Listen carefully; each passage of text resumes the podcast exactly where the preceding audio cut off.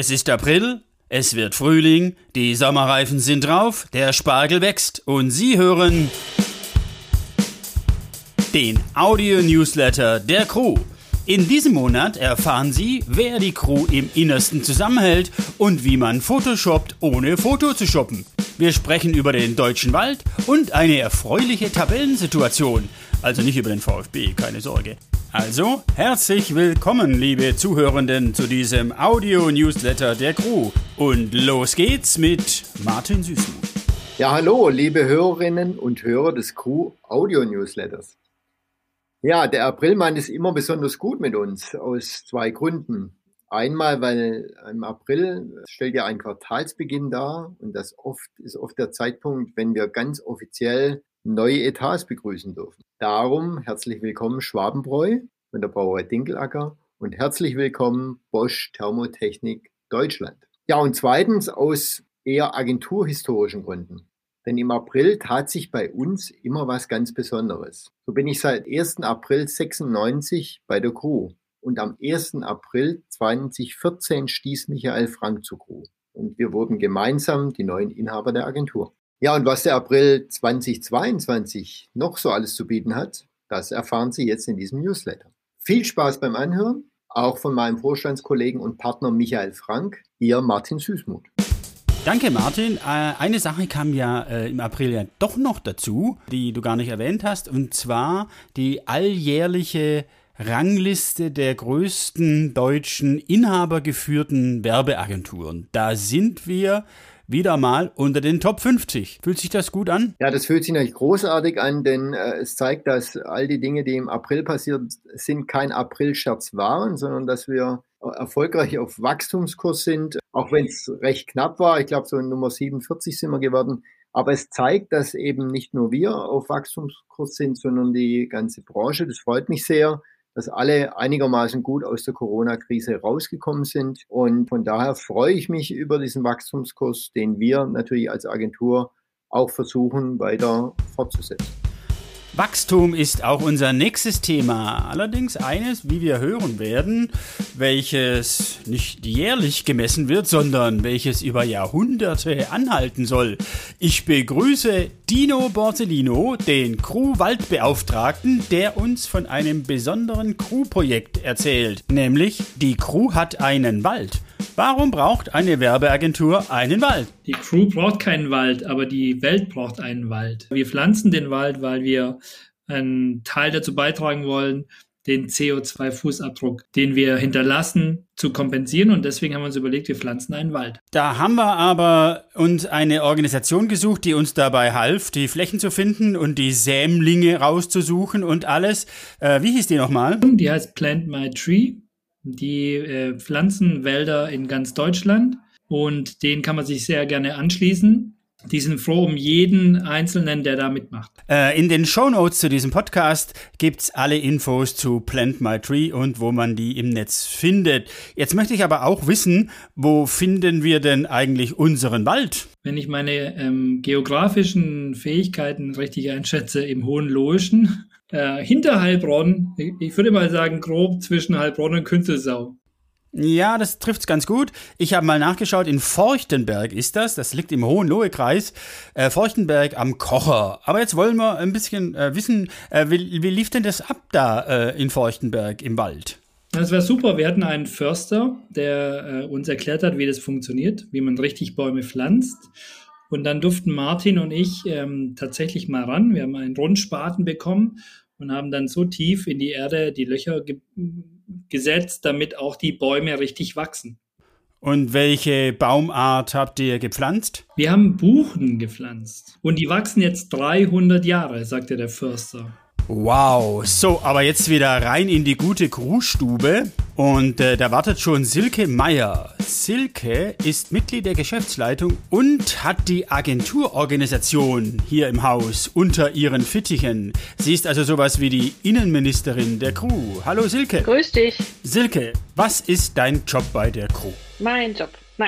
Also auf meiner Visitenkarte steht die Agenturorganisation und ich glaube, das gab es ja vorher bei Agenturen so gar nie. Und äh, bei uns in der Agentur sind das ganz unterschiedliche Sachen von der rein administrativen Seite her. Äh, bis hin zu Personalthemen, Ausbildung, Buchhaltung, Controlling und natürlich auch Prozesse, Prozess äh, in der Agentur und ähm, alles, was dazugehört.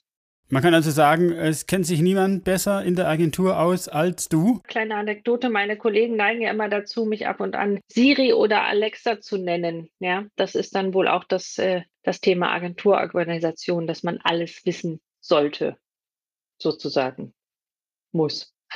Äh, so viel wissen sollen müssen, kommt ja nicht von ungefähr. Ähm, glücklicherweise bist du ja in beiden Welten äh, aufgewachsen oder kennst beide Welten, nämlich die Welt der Industrie, des Kunden und die Welt der Agentur.